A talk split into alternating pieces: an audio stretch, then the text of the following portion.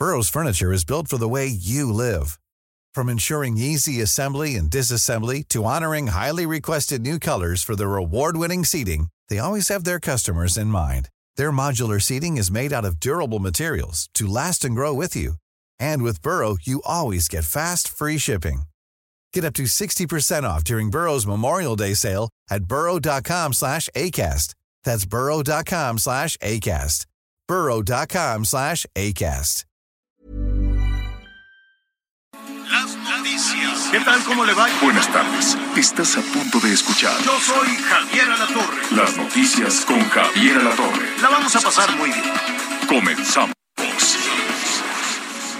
tantas cosas me arrepiento. Me haces falta y no te miento. Qué fácil fue quererte y qué difícil olvidar.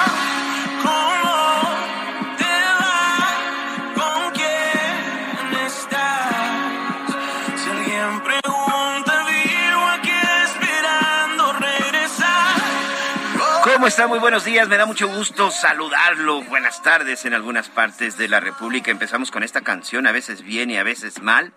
Le recomiendo que la, verdad, le recomiendo que la escuche. Aquí le vamos a estar poniendo algunos fragmentitos. Ricky Martin y Rake juntan, juntan sus voces para una canción, una balada. La verdad es que una balada bastante, bastante bonita. La grabaron al inicio de la pandemia y apenas hace una hora, hace unas horas la la están estrenando y es la primera vez que hacen juntos precisamente una canción Rake y Ricky y Ricky Martin. Este, ah, el video también es un video muy padre, es muy bien producido. Por ahí, si no me equivoco, este Ángela Ponce es quien protagoniza el video de esta canción, a veces bien y a veces mal. Y ella es conocida por ser la primera mujer transgénero coronada como Miss España. En verdad, en verdad se las recomiendo y vamos a estar escuchando un poquito. Pero por lo pronto, pues así comenzamos con la información. Viernes Santo, ¿cómo la está pasando?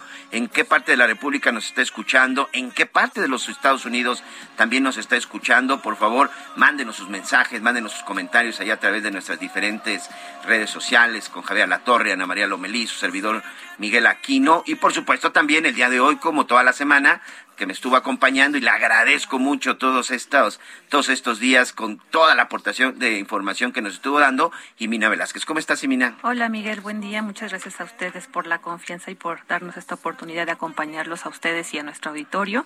Y bueno, pues esta canción, a veces bien, a veces mal, de, de Rake, que se encuentra de gira por Estados Unidos y Ricky está nominado a la, a la, a la gira del año y artista social favorito en los Latin American Music Awards. Entonces es- una muy bonita canción. Rake es un gran grupo. Yo tuve la oportunidad de verlos en concierto hace un par de años. Fui con la estimada Yuriria Sierra y la verdad es que fue un concierto muy divertido. Eh, cantamos y bailamos todo lo que pudimos. Es una agrupación que a mí la verdad sí me gusta mucho. Sí, la verdad que sí. La canción me gustó, ¿eh?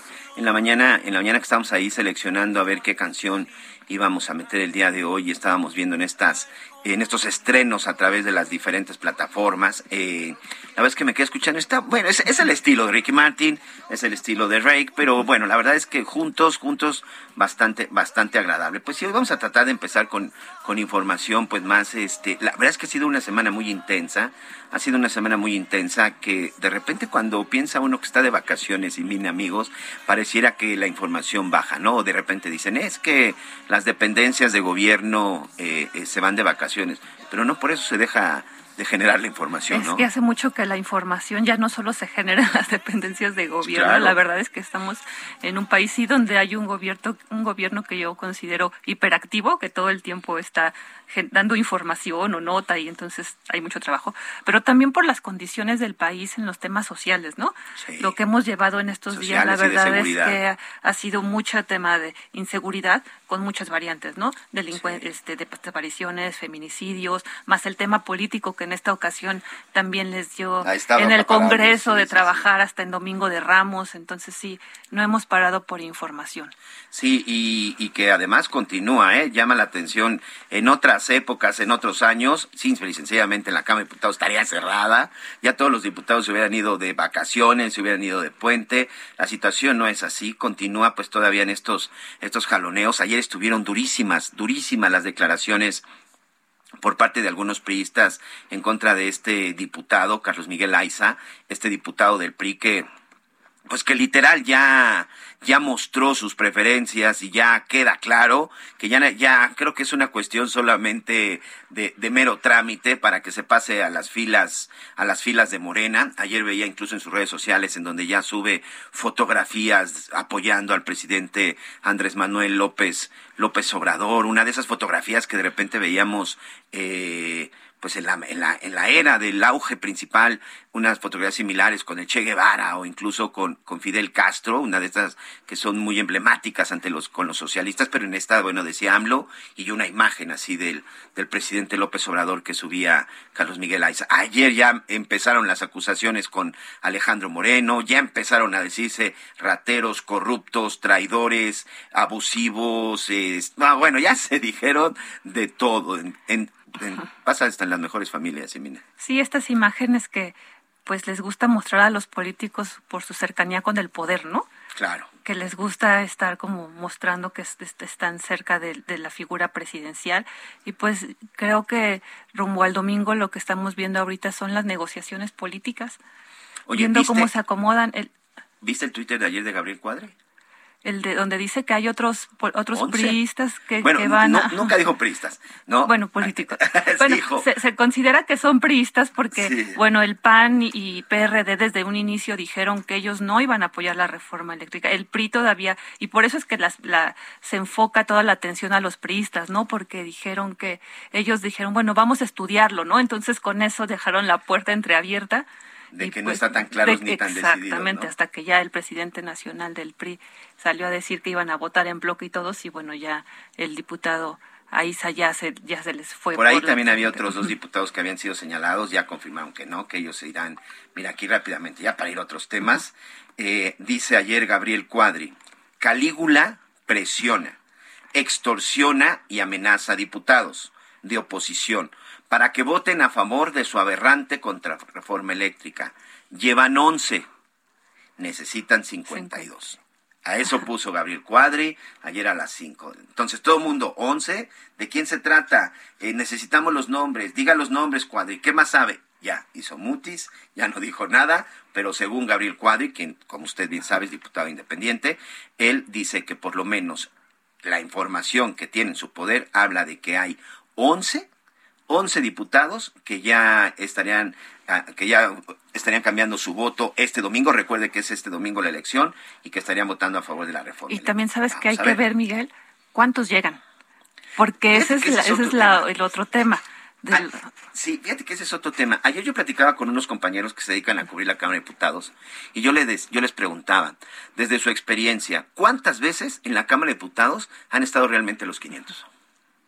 No, son muy pocas. Sí y más en esta época de pandemia en, las que en la que incluso les dieron una aplicación para que votaran a distancia por aquello de las de las sesiones en formato híbrido. Pero el tema es que en esta pues como se trata de reformas constitucionales pues tienen que hacer quórum no claro. Y entonces depende de los diputados que lleguen. No es a distancia la votación no se, no se va a poder. y aquí bueno es una parte interesante aunque también me decían mis compañeros diputados.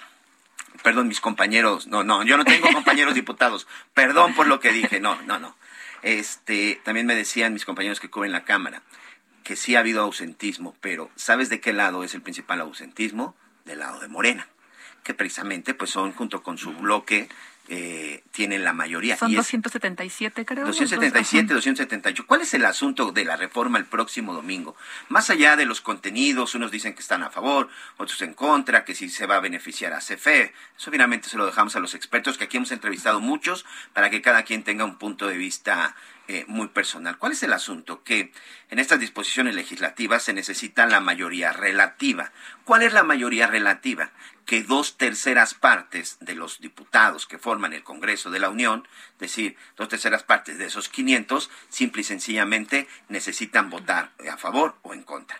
Hoy Morena, junto con su grupo de aliados, tiene una mayoría este, eh, de más de 250, pero no tiene 333, 334, que son los votos que se requieren. Para eso necesita el voto de los aliados. Si es una situación compleja, si esto hubiera ocurrido en la legislatura pasada, no estaríamos ni siquiera hablando del tema, porque definitivamente hubiera pasado. Sí, tenía la mayoría. Porque tenía la mayoría calificada, la mayoría relativa, mayor- tenía todas las mayorías, pero a partir de la elección de, de junio del año pasado, bueno, pues las cosas cambiaron y es por eso que hoy estamos hablando del tema y es por eso que hoy existe esa discusión. Hay quienes dicen y los que saben, el propio presidente creo que lo está leyendo de esa manera, la reforma eléctrica no va a pasar en la Cámara. No, y lo que nos decía ya también aquí el diputado de Morena van a las leyes secundarias y ya se habla incluso de que, eh, bueno, dijo, mencionaron que el lunes va a presentar, el- en caso de que, se, de que se rechace la reforma eléctrica, que todo parece indicar que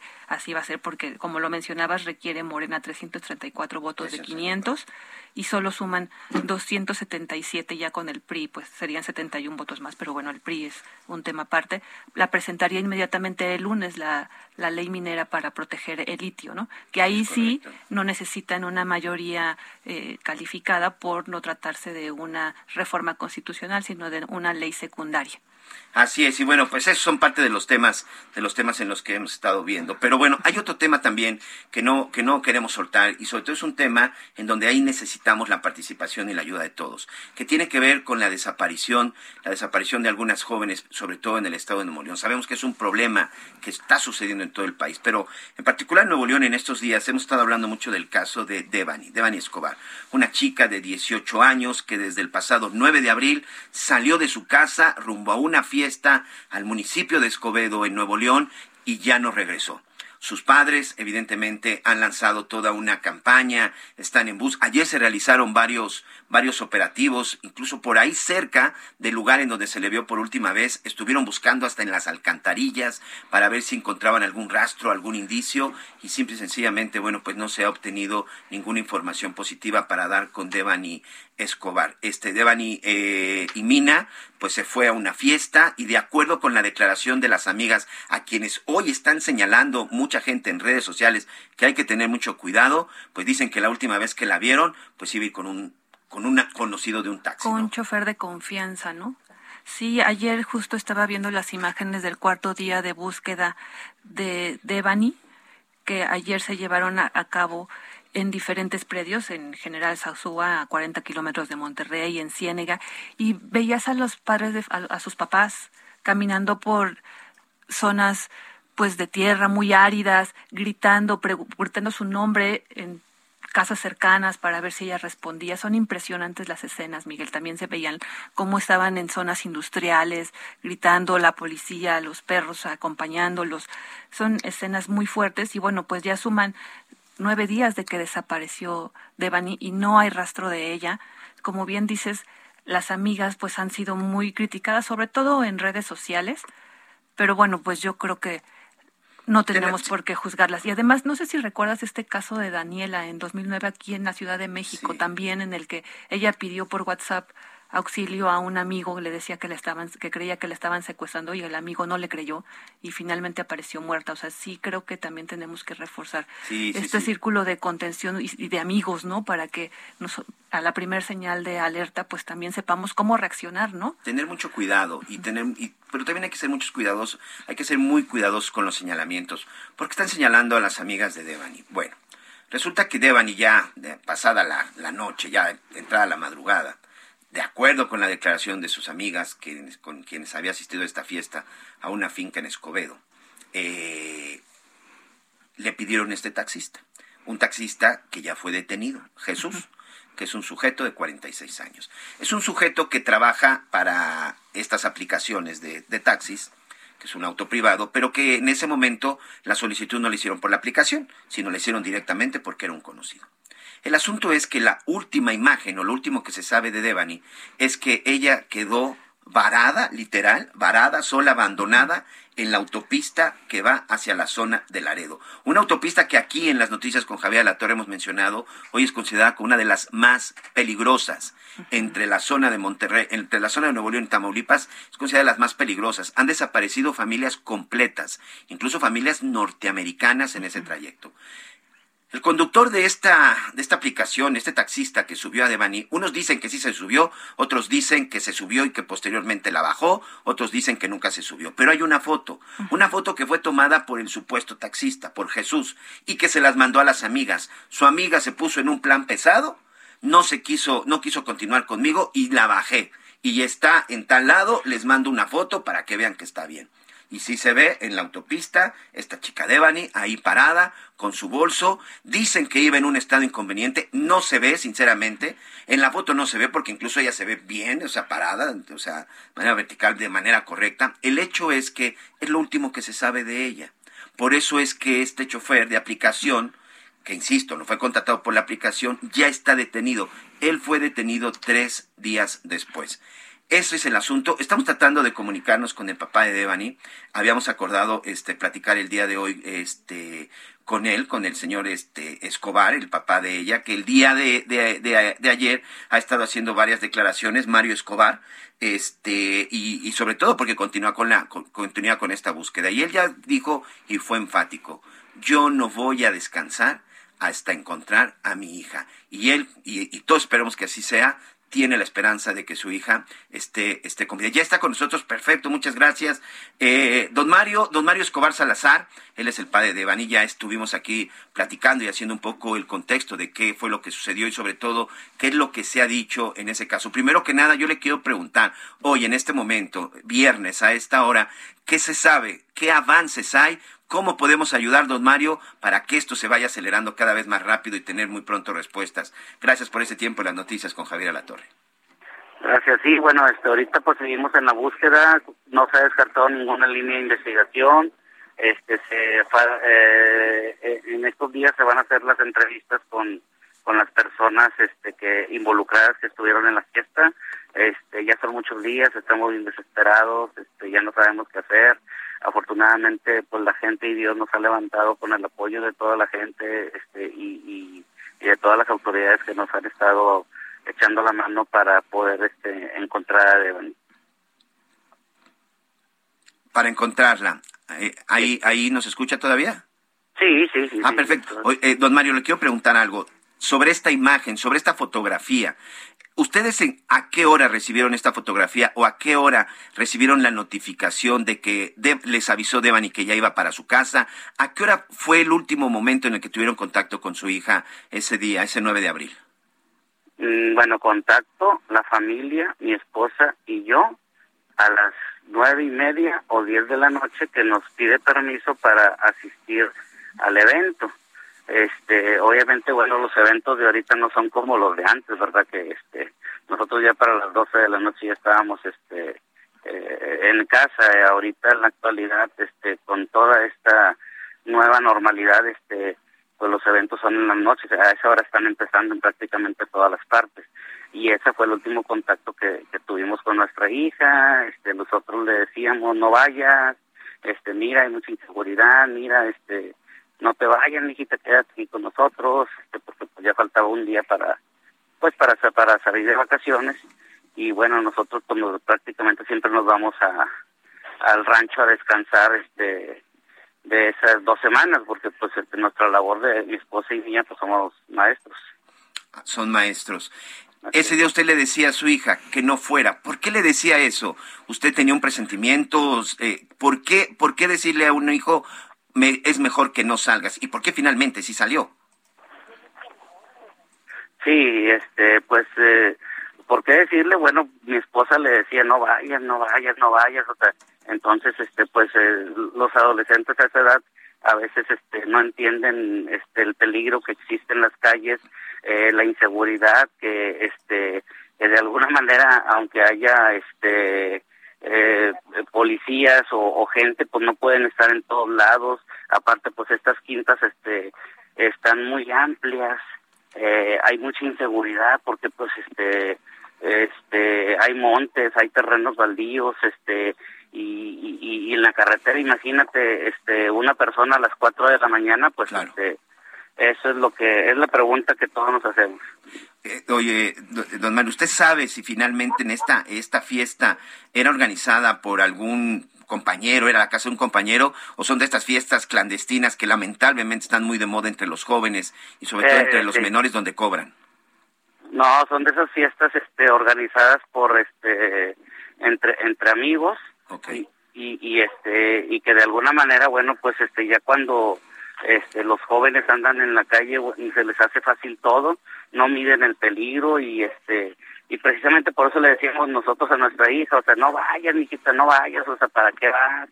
Este, mira, este, eh, ya fuiste a, este evento, ya te dimos para esto, pero bueno, a veces los jóvenes este no miden el peligro y lamentablemente en esta ocasión este pues traemos extraviada a nuestra hija. Está conmigo mi compañera Emina Velázquez, don Mario. Señor Mario, eh, ¿cuáles son las líneas de investigación que siguen las autoridades en el caso de la desaparición de Devani? Mira, desde el día que se desapareció ella, que fue alrededor de las 4 de la mañana, que es la última, la última imagen que circula ahí en las redes sociales, que al parecer supuestamente fue tomada por el taxista. Desde ese día, este, el teléfono celular obviamente se queda sin, sin, sin batería. Entonces, este, el chip, este, detona en, en cierta área, que es en esta área de la, de, de donde fueron, este, de donde, donde fue el evento. Entonces, este, ahí, esa es una línea de investigación que no se ha descartado. Hablando con el gobernador y dando instrucciones a todas las dependencias, como a la DAR, a la Comisión Local de Búsqueda, a la AEI, al GEVI, a todas las este, dependencias, a la Fiscalía antisecuestros, no se descarta ninguna línea de investigación, tanto es así que a veces nos mandan este información de que este eh, que está en tal parte y, a veces no no son mentiras y este y, nosotros como quiera vamos. Pero, obviamente siempre tenemos que ir nosotros porque como tenemos el apoyo de todas de todas las autoridades tenemos que ir con gente del, de la comisión de de, de, este, de la secretaría de la fiscalía de antisecuestros para que quede documentado dentro de la, de, de la carpeta. Eh, don Mario, quiero preguntarle sobre todo con el caso de las amigas. En las redes sociales incluso las han señalado.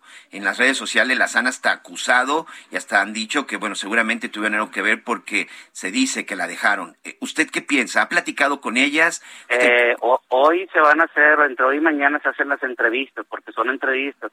Yo no puedo este, interferir en el, en el proceso de la carpeta, pero sí puedo solicitar una entrevista y, y que como nosotros conocemos a las personas, están en toda disposición de platicar con nosotros. Nosotros no tenemos nada en contra de ellas, nada más queremos saber de viva voz, como madre, como padre, mirarlo a los ojos, si, si hay algo que nos diga en dónde podemos encontrar a Devani, independientemente de lo que esté en la carpeta, de lo que ya entrevistaron las, este, la, la fiscalía, antisecuestros, este, to- todas las, todas las dependencias, ¿verdad?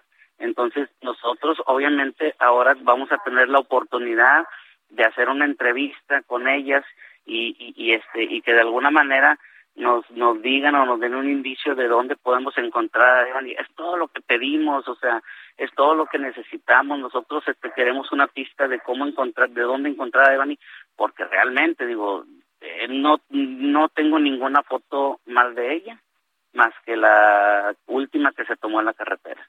Bueno, por lo, por lo pronto, pues ya está este chofer detenido y pues por supuesto que es importante, es importante lo que él declare y nada, ya nada más para concluir, porque sabemos que está usted eh, precisamente en este, en sus procesos de búsqueda. ¿Usted sí conoce, sí conoce, o sea, sí ya había visto anteriormente a las, a las amigas de las que tanto Sí. se habla?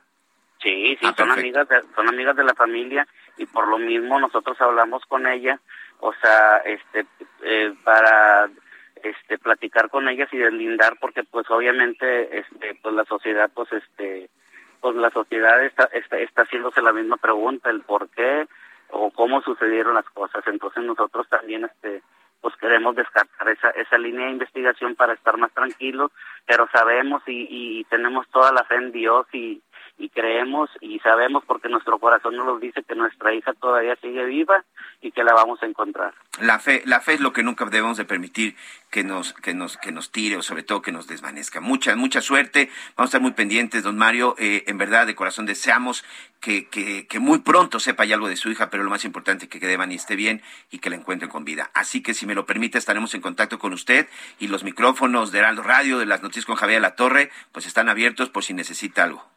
Muchas gracias. Pues ahí está. Eh, sí, creo que esa es una parte muy importante, no darte por vencido, ¿no? Sí, bueno, finalmente esa es la, la, fuerza que nutre a los padres de desaparecidos. Esperemos que esta búsqueda culmine pues de la mejor manera. Ya suman siete días y entonces esperemos que pronto tengan rastros de, de Evan. Oye, y el mejor, el mejor ejemplo es el caso de Cecilia Romero. Ya estaremos platicando sobre este asunto. Cecilia Flores, eh, esta señora que es una de las principales organizadoras de búsqueda de personas desaparecidas en el estado de Sonora. Ayer este Ceci Flores puso un tuit eh, que ya le estaremos platicando y también, bueno, esperemos en estos días estar platicando con ella para ver si finalmente todo su esfuerzo pues ha tenido, ha tenido un resultado positivo. Mira, tenemos que hacer una pausa, pero no se vaya, regresamos con más en las noticias con Javier Alatorre.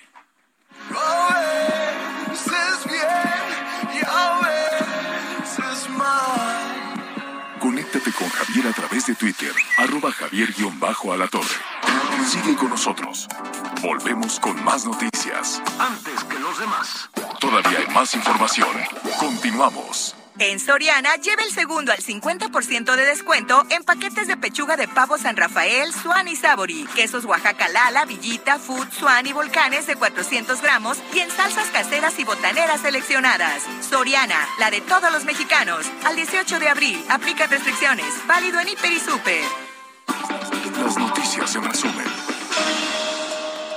El gobernador de Nuevo León, Samuel García, anunció que destinará una nueva partida de 50 millones de pesos a la Comisión Estatal de Búsqueda para implementar el código ALBA en la entidad. Con esto se pretende desplegar más acciones que harán más eficiente y rápida la atención a los reportes de desaparición de personas.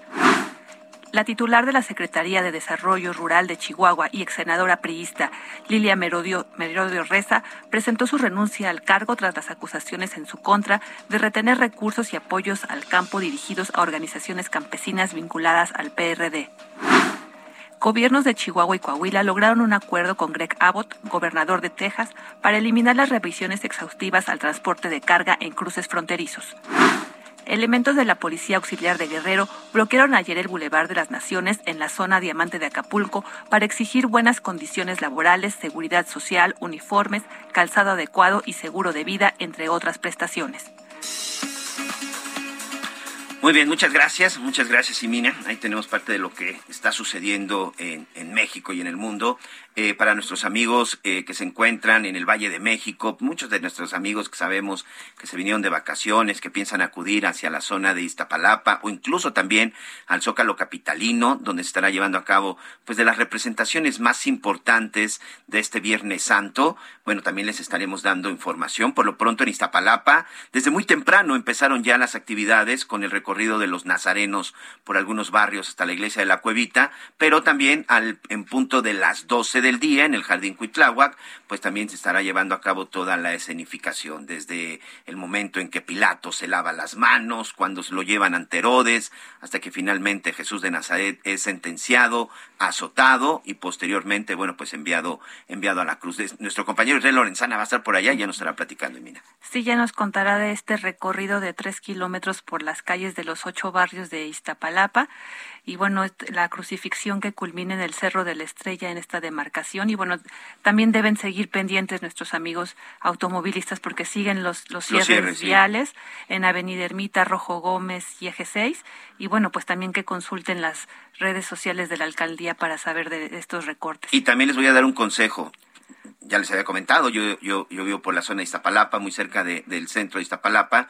Me quise salir por la zona del eje 5 porque de pronto lo hacen de dos vialidades. Cometí el, un gran error. ¿Saben por qué? Ahí se encuentra el mercado conocido como la Nueva Viga, que es el mercado de mariscos. Bueno, hay unas filas impresionantes porque ahí, bueno, pues la gente también va a comprar pescados y mariscos para esta Semana Santa. El hecho es de que tampoco es opción el eje 5, eh, así que si van a tener que rodear, van a tener que rodear mucho. Yo creo que hasta periférico y hacia la zona, a zona del oriente. Oye, vamos rápidamente a Quintana Roo, otro de los lugares sin duda eh, que en estos días tiene una afluencia importantísima de turistas. Ya lo hemos comentado aquí en más de una ocasión. Eh, hay algunas playas que tienen sargazo, pero también, por desgracia, Quintana Roo, por desgracia, este bello estado del sureste del país, que desde hace mucho tiempo, por desgracia, ha estado pues de, de las primeras planas, no solo por sus playas, este Alejandro, nuestro compañero Alejandro Castro, sino también por los temas de seguridad Mira, si te parece, vámonos de menos a más. Primero, ¿cómo se encuentra la cuestión ahorita del turismo y del sargazo? Alejandro Castro, nuestro compañero corresponsal del Heraldo Radio en Quintana Roo. Bienvenido. ¿Qué tal? Muy buenos días. Un saludo a todo el auditorio. Efectivamente, en la cuestión del turismo, en estos días se refleja un incremento en el número de turistas en la ocupación hotelera. Eh, la Secretaría de Turismo del Estado informó que esperan alrededor de 500 mil turistas con una derrama económica superior a los 900 millones de dólares. Esto, por una parte, es positivo tomando en cuenta que, bueno, la, el turismo viene de, una crisis por la pandemia y apenas está en proceso de recuperación. Sin embargo, Bernardo Cueto, el secretario de Turismo, mencionaba que la derrama económica ya es incluso igual o ligeramente superior a la registrada en 2019 previo a la pandemia. Con respecto al sargazo, sí hay ya muchas playas que están teniendo esta contingencia ambiental. Sin embargo, bueno, todavía no está en su pico más alto que se refleja normalmente por los meses de junio y julio. Sí, y, mencionar que principalmente esto se da en la zona de Cancún y Playa del Carmen, pero si vas a Isla Mujeres, a Cozumel, ahí como si de pronto en algunas islas, como si, en unas zonas de las islas, como si ni pasara el sargazo, ¿no? Sí, efectivamente, eh, casi siempre los mayores recales se dan en la zona de la Riviera Maya, es decir, entre Playa del Carmen y Tulum. Playa del Carmen es el área más afectada. En Cancún hay algunas zonas como Playa Caracol que también normalmente reciben mucho sargazo y en la isla Cozumel, por ejemplo, solamente es en la parte este. Eh, en Isla Mujeres, por ejemplo, casi no se ve sargazo en la playa, en la playa norte, porque hay como, digamos, una barrera de rocas que, que la detiene ahí. Entonces, bueno, depende de, de las playas es la presencia de sargazo. También depende mucho de las corrientes. Puerto Morelos también es otro de los municipios afectados, así como Macahual, por una barrera arrecifal que no permite que el sargazo circule. Mira, aquí estoy precisamente revisando este. Le recomiendo a todos nuestros amigos, eh, busquen en las redes red, red, de Monitoreo del Sargazo de Quintana Roo. Ahí le va mostrando. Es un mapa muy simple, incluso playa por playa. Aquí, por ejemplo, ya sea la zona de lo que es este Playa del Carmen, Playa El Recodo, Playa Car Ferry, la, eh, Playa Car Zona Hotelera, eh, Barceló Maya, hasta Expujá Ahí tenemos presencia de sargazo en rojo. Después nos vamos a este Escacel y Escacelito, por cierto, que son una de las playas que a mí en lo personal más me gustan, pero hoy tiene sargazo. Tulum Ruinas, que de todas formas ahí pues no es tan grave el problema porque actualmente no se puede bajar a esta zona, ahí tenemos sargazo, pero sí en la zona hotelera norte de Tulum, así como Punta Piedra, eh, ahí sí también hay presencia de sargazo. Entonces les recomiendo que vean esto para que sepan finalmente hacia dónde se dirigen, ¿no, Alejandro? Es correcto, este mapa permite el, el mapa que hace un grupo de, personas, una, una red de profesionistas hacen este mapa para que la gente pueda orientarse con respecto a las playas que tienen presencia de esta alga y en las cuales, bueno, las que están en rojo evidentemente no se puede nadar ahí para que la gente busque otras opciones. Así es, eh, Alejandro, es inevitable y sobre todo es muy triste que eh, hablando de playas y de las bellezas que de repente tiene Quintana Roo, por desgracia parece que la inseguridad, la violencia, estos grupos de criminales que de pronto operan en este bello estado, pues no, no, se niegan a salir de las, de las portadas y sobre todo se niegan a dejar tranquilidad en este lugar. Ayer otra vez una balacera y lamentablemente pérdidas mortales. Así es, efectivamente, momentos de pánico se vivieron ayer en el parque de diversiones Explore que pertenece al grupo Escaret, luego de un tiroteo en la parte del estacionamiento exterior. El incidente pues provocó una fuerte movilización de los cuerpos de seguridad, tanto estatales como de la Guardia Nacional. Las dos víctimas fueron trasladadas al Hospital General de Playa del Carmen y una de ellas falleció eh, al ser trasladada. Eh, Lucio Hernández, titular de la Secretaría de Seguridad Pública del Estado, apuntó que fue un sujeto a bordo de una motocicleta quien, quien lesionó a esta persona que falleció dijo así, en un estacionamiento aislado y poco utilizado, no obstante mencionar que este es el estacionamiento del acceso principal al Parque Explore. También eh, esta persona, eh, mencionó la Fiscalía General del Estado, es de origen de Sinaloa, la persona que resultó, que falleció en el incidente, y además un taxista resultó herido de la, de la pierna. El estacionamiento está justo a la salida sobre la carretera Cancún-Tulum, y bueno, mencionar también que esta no es la primera vez que sucede un incidente violento dentro de los parques de Escaret, pues recordemos que en enero pasado también eh, dentro del de grupo Escaret, perdón, dentro del parque Escaret, eh, un sujeto ingresó con arma de fuego y asesinó ahí a varias personas.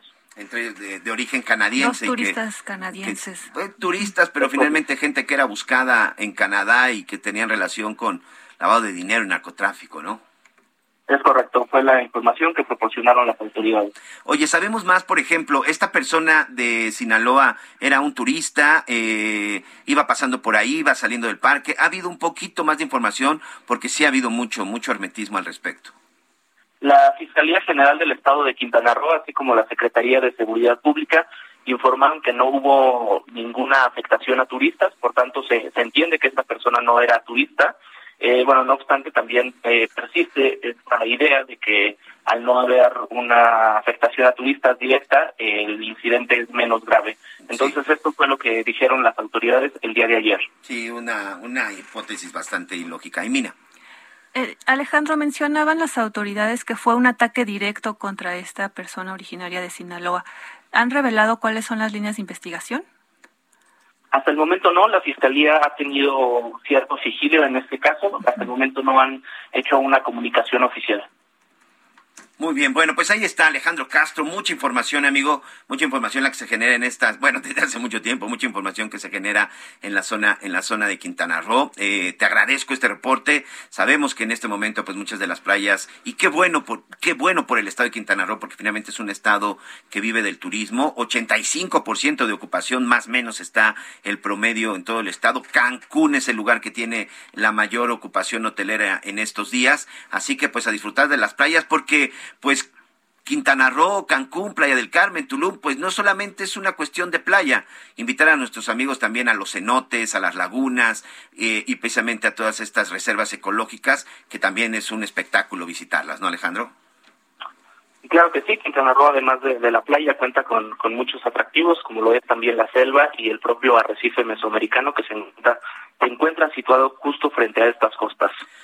Alejandro Castro, nuestro compañero corresponsal de Heraldo Radio en el estado de Quintana Roo, muchas gracias. Y pues no te digo que trates de disfrutar porque es cuando más trabajo tenemos, amigo. Claro que sí, muchas gracias. Buena tarde al, auditorio, buen día, perdón. Muchas gracias. Ahí está precisamente eh, parte de lo que sucedió el día de ayer. Fíjate que este parque ecoturístico, Explore, es uno de los parques nuevos relativamente, por llamar. Es muy, sí es muy visitado porque es un lugar en donde, eh, si te gustan las cuestiones extremas, tienes que visitarlo. Y está precisamente sobre la carretera. Esto pertenece todavía a la zona de Solidaridad, Solidaridad en donde se encuentra este Playa del Carmen. Creo que sí es muy importante tener la claridad de qué fue lo que sucedió. Ayer al principio se hablaba de un intento de asalto a un turista, pero conforme fueron avanzando los minutos, las horas, al final se confirmó que el los sicarios, el sicario que iba en la moto y llegó directo, directo a disparar en contra de esta persona. El taxista sí, evidentemente, eh, resulta lesionado eh, eh, pues sin tener aparentemente nada que ver. El ataque fue directo sobre este hombre originario de Culiacán, Sinaloa. Mina. Sí, ayer platicábamos respecto a estas escenas en las playas donde se encuentran los bañistas y elementos de la Guardia Nacional realizando rondines y justo en Cancún es donde se, se ven este tipo de escenas y es que entre enero y febrero de este año sumaban ya 21 personas asesinadas en Cancún y en 2021 pues sumaron 174. Recordemos también que en enero fue asesinado el gerente de Mamitas Beach, también en el municipio de Solidaridad por una presunta venganza. Cuando menos este homicidio del gerente de Mamitas Beach y de los canadienses estaban vinculadas con el tema del narcotráfico. Del crimen organizado, sí. Aparentemente en el caso de Mamitas era un asunto de extorsión. En el caso de los canadienses, pues sí, los venían siguiendo no sé desde dónde. Que por cierto, el sujeto responsable al que he señalado de ser el asesino es una persona de la Ciudad de México, originario de, originario de Iztapalapa. Y sí, aquí podríamos quedarnos a, a, recordar muchos de los hechos lamentables que han sucedido. Cancún, la verdad es que Cancún no le ha interesado absolutamente a nadie como para poner algo, eh, eh, algo de orden en materia, en materia de seguridad. Recordemos que hoy la candidata de Morena para la gubernatura del Estado, hoy que este año Quintana Roo tiene elecciones, Quintana Roo es uno de los seis estados en donde se va a elegir nuevamente a gobernador, y precisamente la alcaldesa de Benito Juárez, Mara Lezama, este, pues dejó Cancún así como está ahorita con todos estos problemas y está precisamente ahorita en la campaña ahora buscando la gubernatura del estado. Pero bueno, parte de lo que sucede en este bello estado, vamos a estar muy pendientes. Bueno, ¿qué le parece, qué te parece si ahora vamos hasta Oaxaca, otro estado en donde también en estos, en estos eh, días tiene mucha actividad turística. Oaxaca en particular tiene algo que, por ejemplo, Quintana Roo no tiene.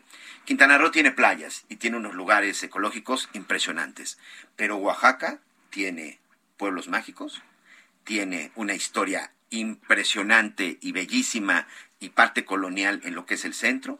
Si te vas hacia la zona de la montaña, te vas también a estos bosques impresionantes. Y si te sigues, terminas en Puerto Escondido y terminas en Huatulco, que también son de las playas más extraordinarias. Sí, tiene zonas arqueológicas, tiene, tenemos allá Monte Albán. Monte Albán, correcto. También tiene iglesias muy bonitas. La iglesia de la capital es, es muy bonita y también rodeada de cultura, de, de, de galerías. Es una zona muy turística. Y por lo mismo, bueno, pues también Oaxaca es uno de los destinos predilectos en estos días de los vacacionistas de Semana Santa. Ivonne Flores también ha estado muy pendiente de lo que sucede, nuestra compañera corresponsal del Heraldo Radio, precisamente en esta zona, y me da mucho gusto saludarte. ¿Cómo van con los turistas? ¿Cómo va con la Semana Santa, Ivonne? Gracias. Hola Miguel y Nina, ¿qué tal? Mucho gusto saludarlos. Pues fíjense que después de estos años de pandemia ha habido hay una influencia de turistas realmente que pareciera que ni siquiera hubo pandemia. Realmente Oaxaca está abarrotado en las calles del centro. Es impresionante el turismo nacional y extranjero que se vive en la ciudad de Oaxaca eh, con estas estas celebraciones de Semana Santa durante estos días. Igual en las playas, que me dice que en lo que es Huatulco, sobre todo las playas de Huatulco, eh, el lo que fue inicio del lunes al jueves tenía una ocupación del 80% en la zona hotelera, pero a partir de hoy incrementó ya un 100% y al parecer esperan la llegada de más turistas en el puerto. Y Mina. Hola Ivonne, Ivonne también es nuestra jefa de información del Heraldo Radio en, ah, de Guantepec. Ivonne, ¿cómo se están comportando los turistas con el tema de la pandemia, el uso de cubrebocas y las medidas sanitarias? Pues realmente muy poco, hay muy poco este uso de cubrebocas, la sana distancia, todo esto yo creo que ha pasado a segundo plano mucho aquí en la ciudad de Oaxaca y muy te encuentras un 5% de personas con el uso de cubrebocas que realmente son gente oriunda de aquí de Oaxaca, mientras que la gente que no porta el cubrebocas, no guarda sana distancia, este han dejado atrás los protocolos, son gente que vienen este gente nacional, gente de otros estados que han llegado aquí a Oaxaca y gente, por supuesto, de internacionales que han llegado a Oaxaca de visita a conocer y a vivir esta esta Semana Santa que tenemos este otra vez las mismas actividades que todos los años tenemos aquí en Oaxaca. Y pues se ha visto poco protocolo de parte de, de los visitantes, pero los protocolos en Oaxaca siguen estando portar cubrebocas en lugares públicos, así como en lugares cerrados. Es obligatorio en lugares cerrados, sobre todo, portar cubreboca para poder entrar a algún museo, algún este arte escénica que haya representaciones. Es importante que lo porten y de todos es obligatorio. Oye, este Ivonne, en el tema religioso también tenemos que decir que esta Semana Santa en Iztapalapa, bueno, pues también, perdón, esta Semana Santa en Oaxaca también tiene eh, una celebración muy especial en sus iglesias, en la catedral. Así es, pues hoy viernes eh, ya el, en la, las 8 de la mañana ya empezaron las, este, las celebraciones pero a partir de las 4 de la tarde empiezan nuevamente otra vez, pero sobre todo el más importante es a partir de las seis y media, que es la procesión del silencio, la cual está sale del templo de la preciosa sangre de Cristo, que está en casi en el centro de la ciudad, para hacer un recorrido en las calles de Macedonio Alcalá, y pasa por un este más conocido como Cruz de Piedra, García Vigila, Avenida Independencia, todo lo que es la parte del centro y culmina en el Templo de la Preciosa Sangre de Cristo donde volvió, donde inicia y pues es una de las atracciones, por decirlo así, más importantes que tiene Oaxaca ahora en Semana Santa. Así es, pues ahí está la recomendación para nuestros amigos también de la zona del sureste, también del centro del país. Eh, Oaxaca sin duda también es, a mí en lo personal es de los estados que más me gusta, su comida, sus tradiciones, sus lugares, las playas, en verdad 100% recomendable. Esa es la belleza que tiene nuestro México, que para el estado que vaya hay algo muy en particular. Y Bob, pues muchas gracias, vamos a estar muy este, pendientes de lo que sucede y sobre todo pues de la derrama económica, que si no me equivoco se habla de casi 500 millones de pesos también que dejará de derrama económica para el estado, así que vamos a estar muy pendientes y muchas gracias. Muchas gracias a ustedes, que tengan un excelente viernes. Muy bien, bueno, pues ahí está precisamente lo que está haciendo. ¿Conoces Oaxaca? Sí, sí, sí. Precioso, ¿no? He ido varias veces y además de que es muy bonito, la verdad es que se come muy bien. Así es. Bueno, pues ya le decía, es una semana de, de, asueto, una semana de descanso para muchos, pero la información no se detiene y en particular en los Estados Unidos, en las oficinas de la Organización de las Naciones Unidas. Salieron algunos reportes precisamente esta semana en donde hay dos que llamaron mucho la atención, sobre todo porque son dos que no deja bien parado a México en materia de seguridad. Ya platicábamos en la semana, primero que nada, el tema de las desapariciones forzadas. Sí, este informe del Comité de las Desapariciones de la ONU que platicamos con el IUD de que es especialista en derechos humanos, pero también había otra arista que llamó mucho la atención, que es era una de las 85 sugerencias que presentó el Comité de, para Desaparecidos de la ONU sobre que llamaba a la ONU a abandonar de inmediato la militarización de la seguridad pública en México. Es correcto. Así es, la comisión, este, el Comité contra las Desapariciones Forzadas de la ONU ha, ha, señalado que es urgente, es urgente que México pues retire y abandone la militarización. Recordemos que la seguridad pública, y no solamente es de este gobierno, ¿eh? la verdad es que ya desde eh, gobiernos anteriores ya se le había encargado la tarea de seguridad pública al ejército, al ejército mexicano, a la marina, ya desde hace pues ya por lo menos un par de administraciones, que el ejército y la marina se, eran los encargados de perseguir a los narcotraficantes. Incluso en la época del presidente Felipe Calderón, recuerdo que la Secretaría de Seguridad Pública, encabezada por el ingeniero Genaro García Luna, la Secretaría de la Defensa Nacional y la Armada de México, los tres tenían designados a determinados narcotraficantes y cada uno de ellos hace una investigación propia. A partir de ese momento, porque creo que es importante saber el contexto desde cuándo se da la militarización, es que se dan estas observaciones.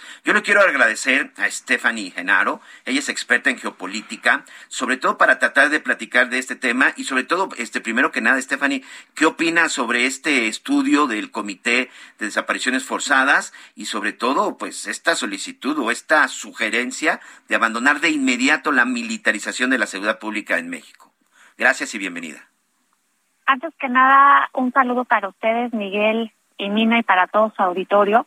Creo que es muy importante esta declaración que acaba de hacer la Organización de las Naciones Unidas porque nos demuestra que México es importante para el mundo. Después de todo, somos la economía decimosexta a nivel mundial y que por lo tanto lo que pasa dentro de nuestras fronteras importa fuera de nuestras fronteras.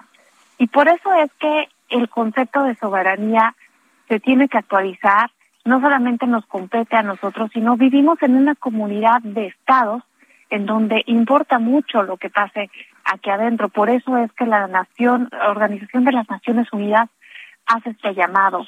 Creo que definitivamente se tiene que cambiar de estrategia porque no se ha avanzado en el tema de las desipolaciones forzadas. De hecho, en el estudio que hace esta comisión, más del 98% de las que estudian se dieron entre, en el, entre el 2006 y en el 2021. Quiere decir que ha ido en aumento. Las autoridades reportan que hay 52 mil cuerpos en fosas comunes y que tardarían cerca de 120 años intentando identificarnos. Y esto nos habla de los retos, de los problemas que hay, pero creo que el más importante es que a nivel militar hay muy poco esfuerzo por la rendición de cuentas y esto es un reto enorme para la justicia civil.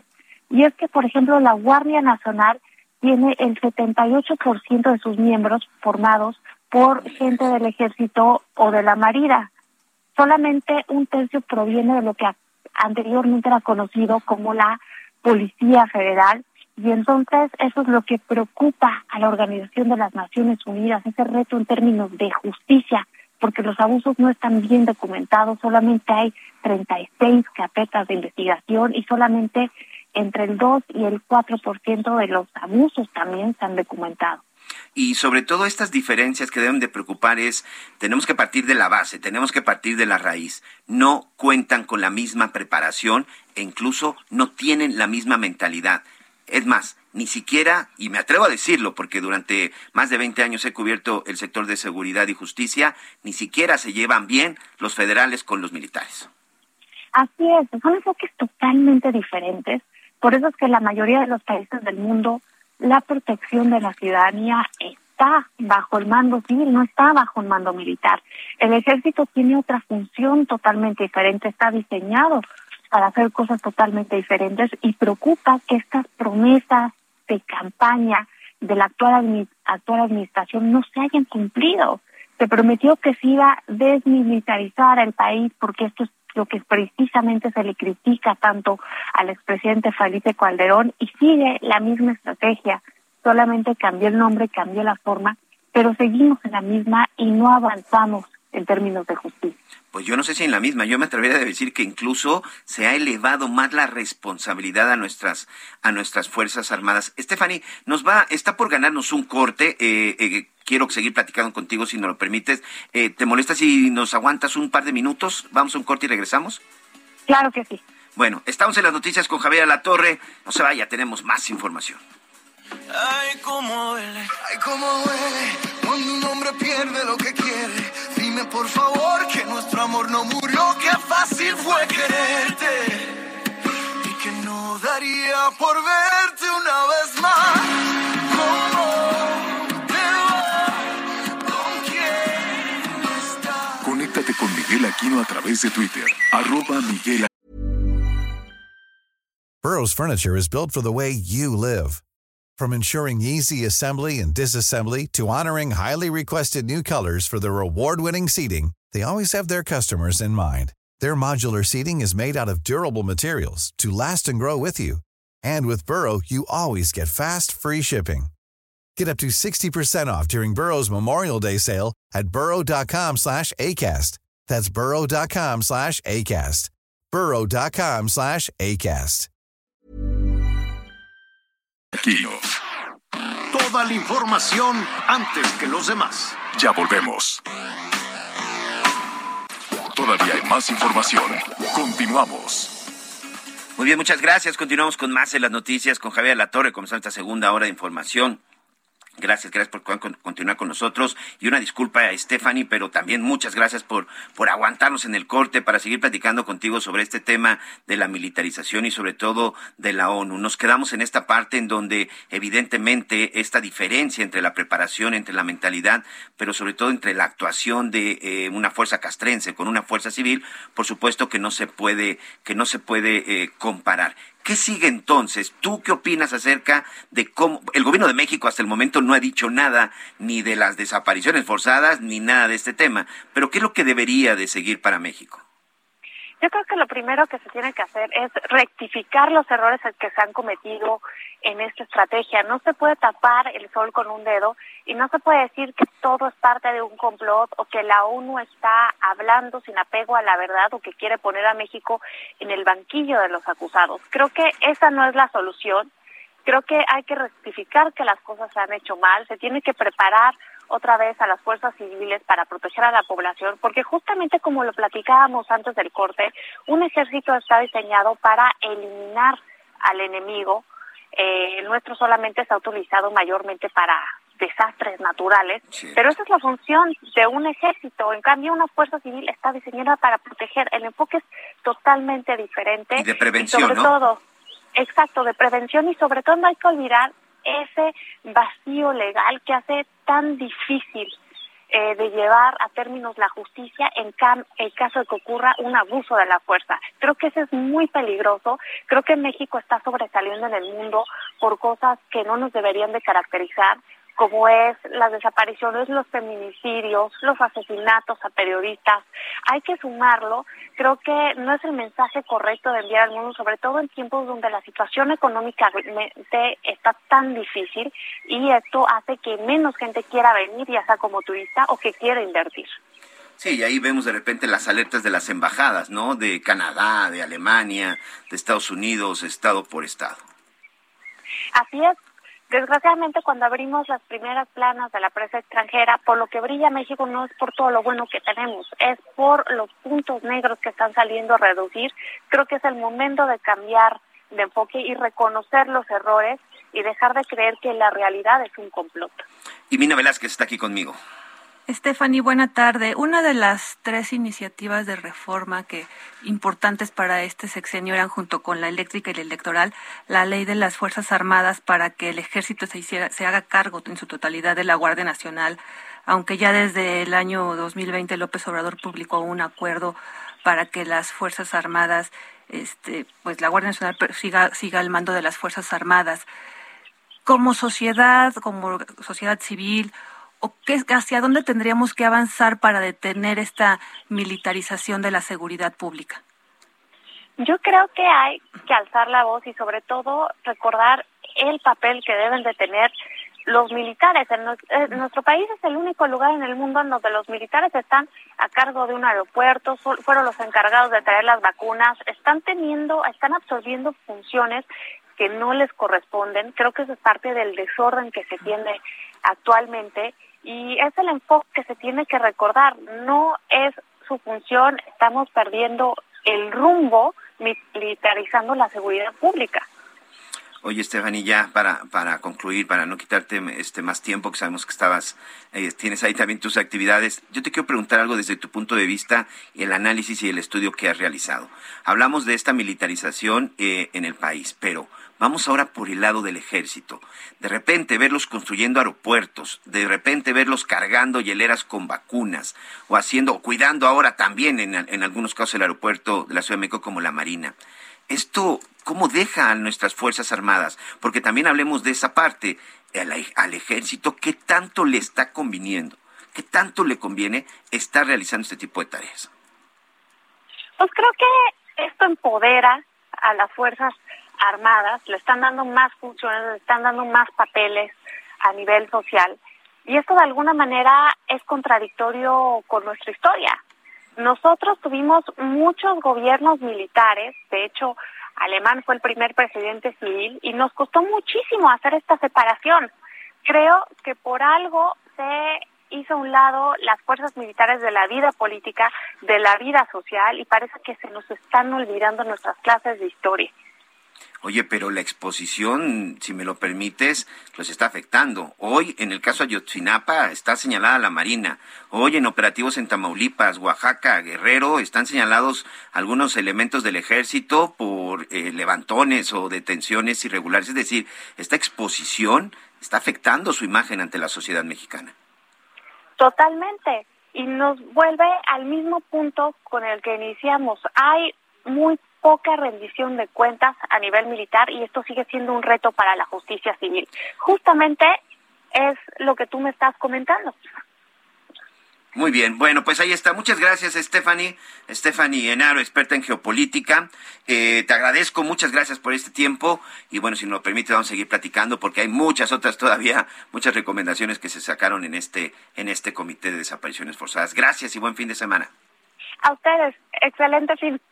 Muchas gracias. Y yo creo que si hay alguien que sale perdiendo, además de los, evidentemente, la ciudadanía, es directamente el ejército. Y una de las instituciones con mayor credibilidad, paradójicamente, es el, es el ejército. Y, y, mira, un dato que menciona el comité es que a partir de 2006, la Comisión Nacional de Derechos Humanos emitió 162 recomendaciones a la Sedena y a la Marina por violaciones graves a los derechos humanos.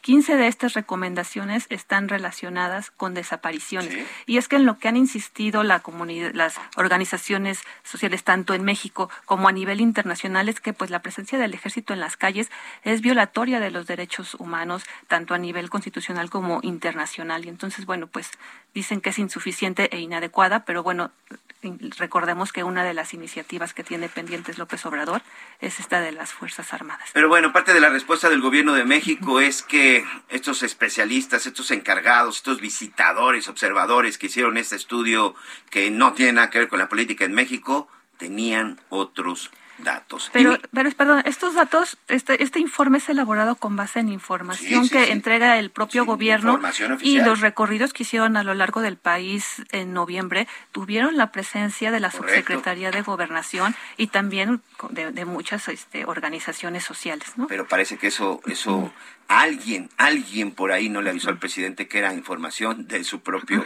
gobierno. Y mira, tenemos información interesante en Tijuana, a ver, cuéntanos. Sí, de este tipo de notas que son una luz de eso, en tanta información que llevamos y de pronto pues no tan agradable.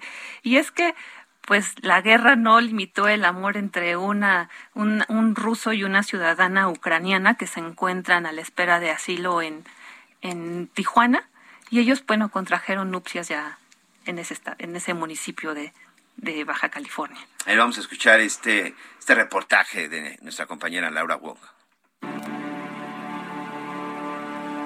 La guerra entre Rusia y Ucrania ha ocasionado situaciones tristes y preocupantes.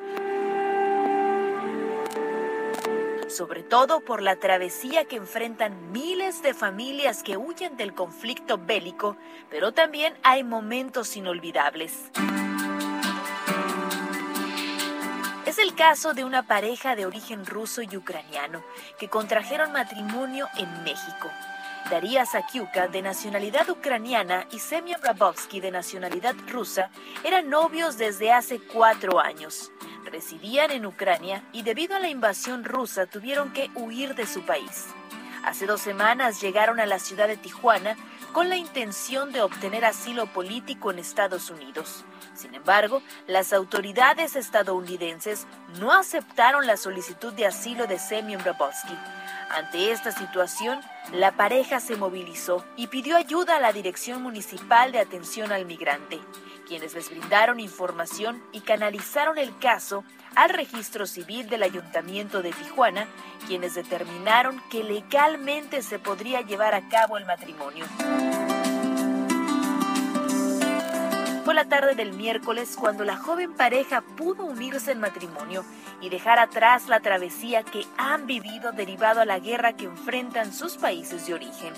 Una boda que anhelaban, pero no imaginaban que sería de esta forma. Sin embargo, tendrán que esperar a que las autoridades estadounidenses certifiquen dicho matrimonio para permitir su ingreso. El director de atención al migrante, Enrique Lucero Vázquez, asegura que la pareja entregó sus actas de nacimiento, certificado médico y pruebas sanguíneas. Desde Tijuana, informó Ana Laura Wong. Bueno, pues ahí está, como tú dices, en medio de toda esta catástrofe que han estado viviendo los ucranianos y los rusos, ¿eh? porque finalmente también los rusos. Ha habido también movilizaciones en Rusia que están en contra de esta guerra absurda, desde mi punto de vista, que está sucediendo en Ucrania, ¿no? Sí, y justo hoy se cumplen 50 días desde que el ejército de Vladimir Putin incursionó en territorio ucraniano. Y bueno, pues vemos esta, esta unión que insisto, sí es como de esas notas que reviven un poco la, Así es. la fe en la humanidad. Muy bien. Bueno, y sabe también quién está en ese momento, pues muy, eh, pues sobre todo la gente que es de fe, la gente que es creyente, sobre todo católicos, pues con esta representación esta representación en este Viernes Santo. Estamos viendo imágenes, vamos a estar completamente en vivo también desde la zona de Iztapalapa, pero también en Coajimalpa, también en el estado de Guanajuato, también en el estado de Puebla, prácticamente en todos los estados del país se está llevando a cabo una representación, algunos con imágenes, algunos eh, pues sí con actores, algunos simple y sencillamente con eventos religiosos, pero finalmente hoy el mundo está recordando este Viernes Santo, ese Viernes Santo que de acuerdo ahí con las escrituras, pues es el día en que Jesús de Nazaret, el Hijo de Dios, pues es sentenciado, azotado y crucificado. Vamos a platicar, eh, ya tenemos en la línea al Monseñor Ángel Luis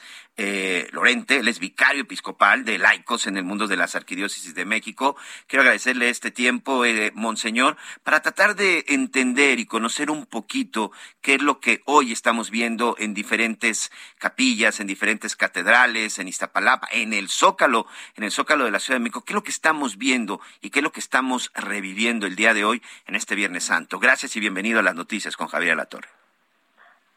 Muchas gracias por la, por la invitación y yo quiero también felicitar a todo su auditorio, especialmente hoy eh, con mucha obviedad a los cristianos y a, y a los católicos, que para nosotros está, estos días son los más grandes en los que podemos revivir nuestra fe, aunque en realidad eh, la muerte de Cristo, que es la que hoy estamos recordando, una muerte en la cruz, eh, pues fue ofrecida por todos los hombres, así que todos somos beneficiarios realmente de este don.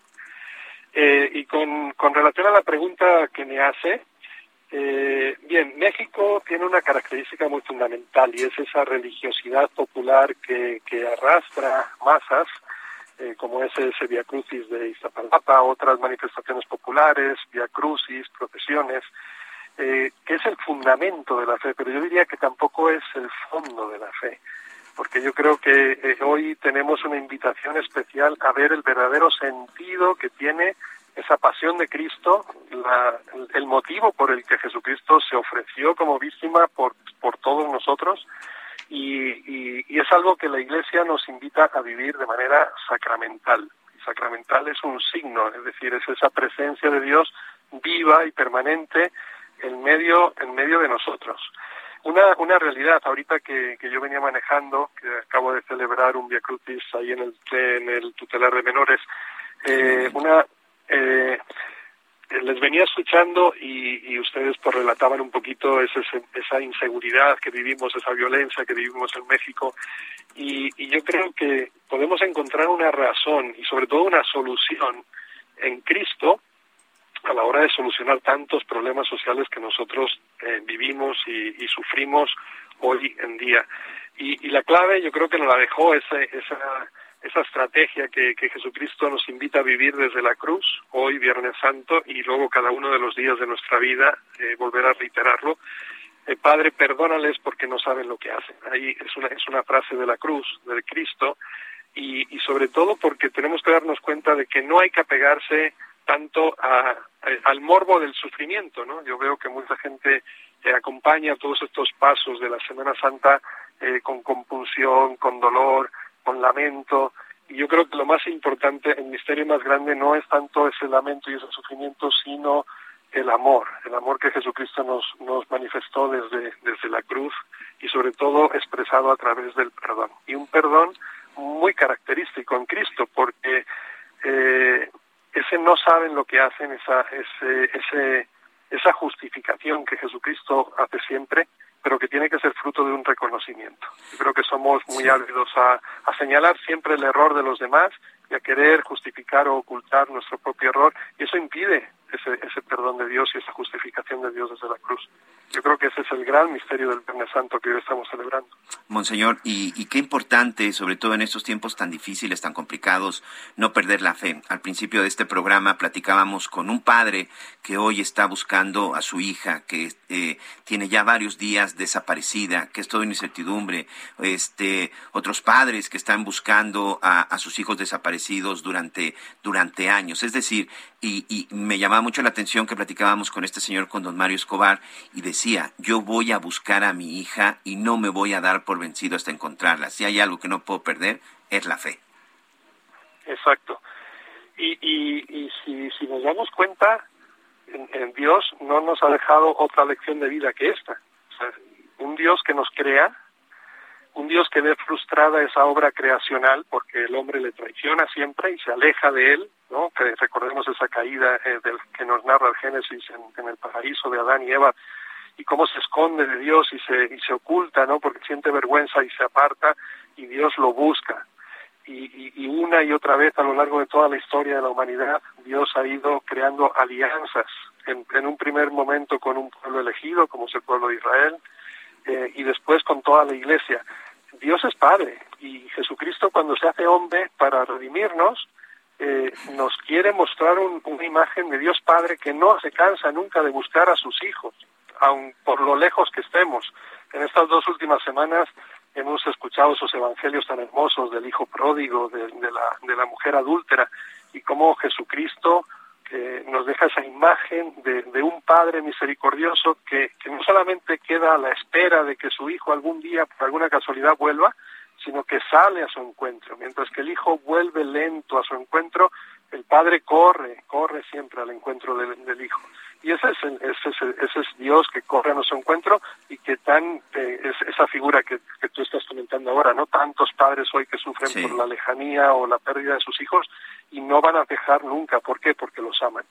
Y yo creo que en, en estos días todos deberíamos recapacitar un poco no solamente en el amor que Dios nos tiene, sino en el amor al que Dios nos invita a que nosotros también tengamos. Lo único que puede combatir el odio es el amor, lo único que puede acabar con la violencia es la paz.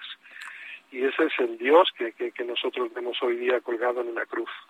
Monseñor, está aquí conmigo Mina Velázquez.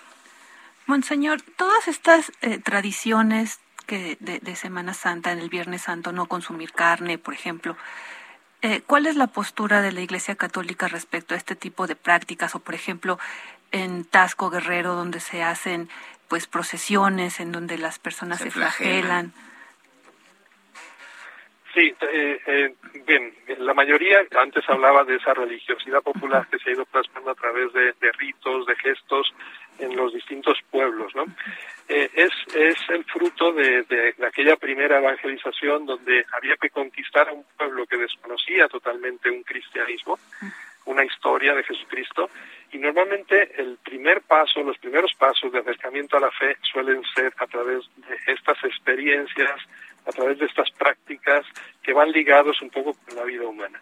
Es decir, a la hora de contemplar, por ejemplo, el sufrimiento y el dolor de Cristo, la Iglesia en, a lo largo de los siglos proponía unirse un poco a, esa experiencia de Jesús con el propio sacrificio y ese sacrificio se manifestaba a través del ayuno, de la abstinencia, que por, por ejemplo Viernes Santo la Iglesia propone el ayuno en el sentido de privación del alimento, de lo necesario de uno para sentir esa carencia, esa necesidad, también que luego viene eh, a ser sanada por Dios la abstinencia, no comer carne. Ciertamente es un rito antiguo, porque una de las cosas que yo veo hoy día, pues de poco serviría hoy una privación de la carne, que en su día fue eh, un elemento, un alimento, digamos, privilegiado al que solo podían acceder pocas familias eh, adineradas, pero hoy día pues nos podemos ir a un restaurante y comer mariscos y y, a veces es un, es un alimento pues mucho más exquisito que la carne misma, ¿no? A la que todos hoy tenemos acceso. Entonces, si bien queda, eh, queda la práctica como tal, pero yo creo que lo que tenemos que llegar es a la razón por la que fue impuesta en su momento esa práctica y cómo nosotros hacer la vida hoy día. Yo creo que lo importante es vivir la caridad, vivir esa privación personal, pero al mismo tiempo que eso se traduzca en una entrega de uno mismo hacia los demás. Eh, a través de, multitud de gestos de caridad que podemos hacer en nuestra propia familia, en nuestro propio hogar, en la calle, con los necesitados, con, eh, paliando un poquito la pobreza que tenemos a nuestro alrededor, o simplemente a veces con una simple sonrisa, ¿no? Es decir, muestras de solidaridad, de caridad y de fraternidad entre nosotros. Eso, esas son las prácticas realmente que, la Iglesia nos invita a vivir, entender el sentido profundo de esas prácticas. Ya lo decíamos, estos días no solamente son días de descanso y de vacacionar, sino son días de pensar, de meditar, de reflexionar sobre lo que estamos haciendo y sobre todo de lo que somos hoy cada uno como seres humanos. Monseñor Julián Lorente, yo le agradezco este tiempo a nombre del licenciado Javier Latorre, le agradezco mucho pues estos minutos, que tenga un excelente fin de semana, Monseñor. Muchas gracias a ustedes y a todo su auditorio. Miguel, Imelda y a Javier me transmiten también este saludo y a todos los cristianos que realmente estos sean días que nos ayuden a fortalecer realmente esa, esa fe vivida en nuestra experiencia diaria. Muchas gracias. Muchas gracias, Monseñor Ángel Luis Lorente, vicario episcopal de laicos en el mundo de la Arquidiócesis de México. Vamos a ir ahorita hasta esta palapa. Creo que es muy importante esta parte de la fe, más allá de la religión, más allá, si usted es cristiano, si usted es evangelista, si es católico, si es budista, si es musulmán, la religión que sea, creo que al final siempre es muy importante la fe y sobre todo eh, entender valorarte y ser crítico contigo mismo, este, Mina. Sí, incluso sea quien sea el representante de la religión, como mencionabas tú, el budismo, siempre el, el tema se reduce, según el estudio de diferentes doctrinas, a un tema. Es el amor al prójimo. Cierto, parte de los, de los mandamientos en, eh, en la Biblia, ¿no? Sí, y ejercer la caridad como un acto, no de, penitencia, pero sí de, de, una muestra de amor hacia los demás. Claro. Bueno, vamos hasta Iztapalapa, la 179 representación de la Pasión de Cristo. Hoy, la alcaldía de Iztapalapa para muchos se ha convertido en Tierra Santa el Cerro de la Estrella se ha convertido en el Monte Calvario, en el, en el Monte de las Calaveras, en donde se llevará a cabo la escenificación de la crucifixión de Jesús de Nazaret. Muchos años estuvimos por allá y créamelo, es una devoción y sobre todo una pasión literal con la que la vive la gente de los ocho barrios y gente que viene de otros lugares en este punto. Y quien ya está viviendo parte de esto es mi compañero y amigo Israel Lorenzana, quien está ya desde muy temprano eh, en esta zona. Me parece que estás ya en el Jardín Cuitláhuac, ¿verdad? Israel. Miguel Aquino, Imelda, muchísimas gracias. Un gusto saludarles esta tarde. Como lo señalas, estamos exactamente en el corazón de Iztapalapa, aquí donde se desarrollan ya las actividades de esta 179 representación de la Pasión de Cristo y por supuesto con ello pues ya hay muchísimas personas que están observando esta representación. Ya tenemos cortes viales en avenidas importantes, me refiero a la avenida Ermita Baja, esta que está exactamente a un costado de la iglesia del Señor de la Cuevita, Miguel, también 5 de mayo ya se encuentra cerrada, de hecho desde muy temprano, desde las 7 de la mañana, se cerraron estas vialidades para dar paso a los nazarenos, estos eh, jóvenes hombres que estuvieron pues eh, caminando con dirección hacia el Cerro de la Estrella cargando pues cruces que pesan más de 60 kilos para con ello pagar sus mandas, agradecer los favores recibidos principalmente por el señor de la cuevita. En ese sentido, Miguel, bueno, pues ya toda la macroplaza Cuitláhuac está delimitada, hay vallas metálicas, hay que recordar que será la primera vez que vendrá a esta escenificación en Iztapalapa una jefa de gobierno o jefe de gobierno, me refiero a la jefa de gobierno Claudia Sheinbaum, quien estará presenciando el juicio que le harán al Cristo de Iztapalapa, estará presenciando los azotes y de ahí por supuesto saldrán con dirección hacia las tres caídas, hacia el cerro de la estrella, donde por supuesto lo van a crucificar. Estoy a un costado, Miguel, de la Casa de los Ensayos, aquí en el interior tienen todavía al Cristo, lo tienen detenido y de aquí saldrá en marcha con dirección hacia la Macroplaza. De hecho, ya en este último punto, la Macroplaza Quitláhuac, se están llevando algunas actividades. Vamos a escuchar parte de lo que está ocurriendo totalmente en vivo aquí en la Macroplaza Quitláhuac, Miguel. Este, Israel, vamos a hacer eh, rápidamente una pausa que nos va a ganar el corte. No te me vayas, por favor. Tenemos que seguir platicando, platicar un poco más de la historia de cuándo surge esto y sobre todo qué es lo que está viviendo entonces, mantenemos el enlace, por favor, Israel, y regreso contigo. Vamos rápidamente a una pausa. Continuamos con más en las noticias con Javier Alatorre. Ay, cómo duele, ay, cómo duele cuando un hombre pierde lo que quiere. Dime por favor que nuestro amor no murió, que fácil fue quererte. Y que no daría por verte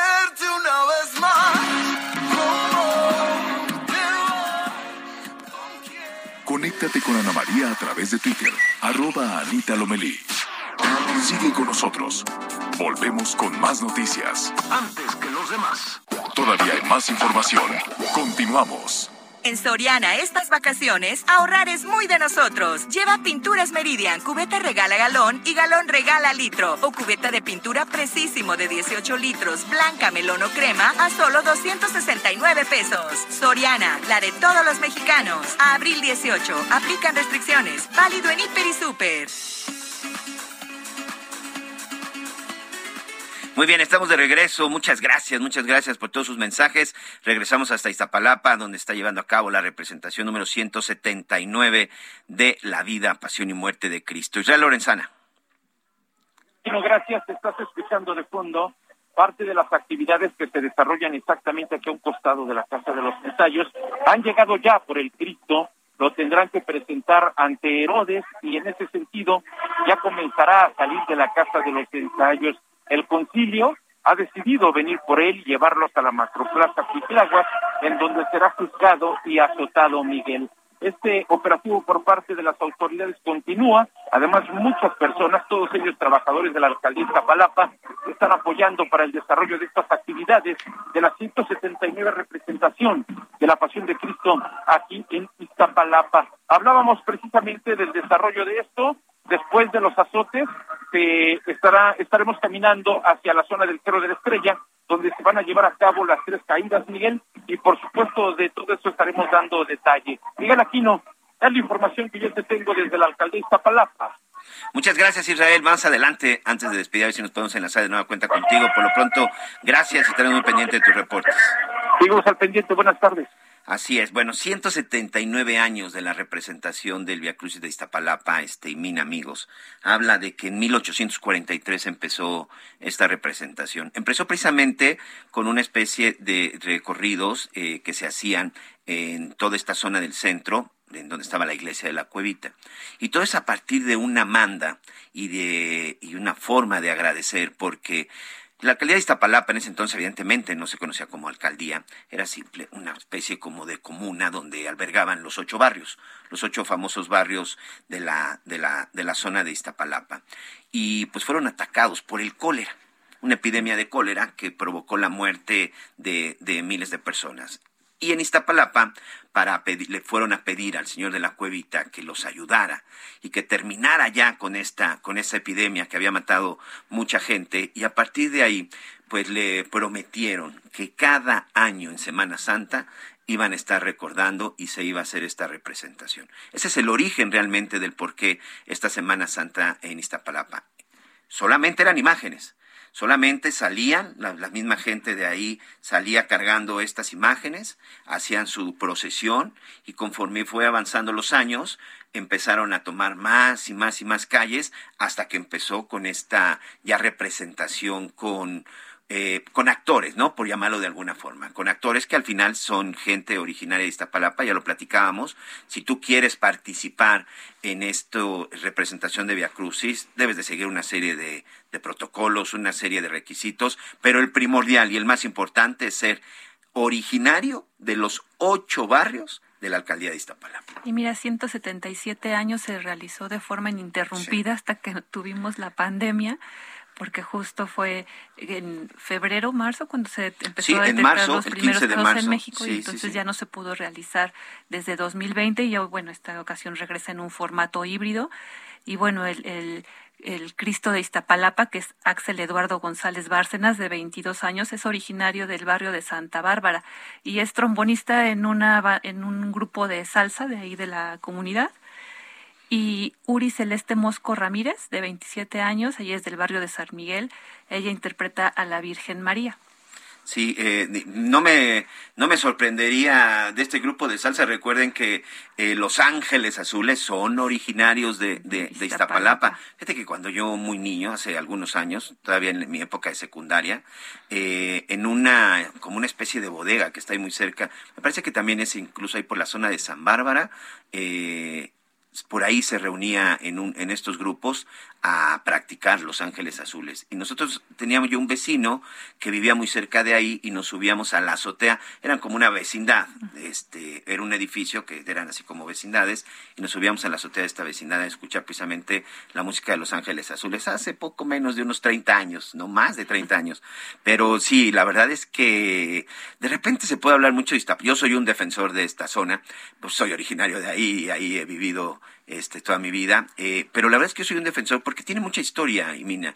La zona del Cerro de la Estrella eh, no solamente es una zona donde se, se lleva a cabo lo de la representación, ¿Recuerdas una de las visitas de su santidad Juan Pablo II que en el autódromo Hermanos Rodríguez se llevó a cabo una gran misa? Bueno, pues la, la cruz que se utilizó en aquella ocasión se encuentra en la zona del Cerro de la Estrella. Esta cruz papal se encuentra precisamente en la zona de la Estrella. Ahí en, el, en la zona del Cerro de la Estrella se lleva a cabo cada año la representación del Fuego Nuevo, incluso hay un museo. ¿Qué significaba esto del Fuego Nuevo?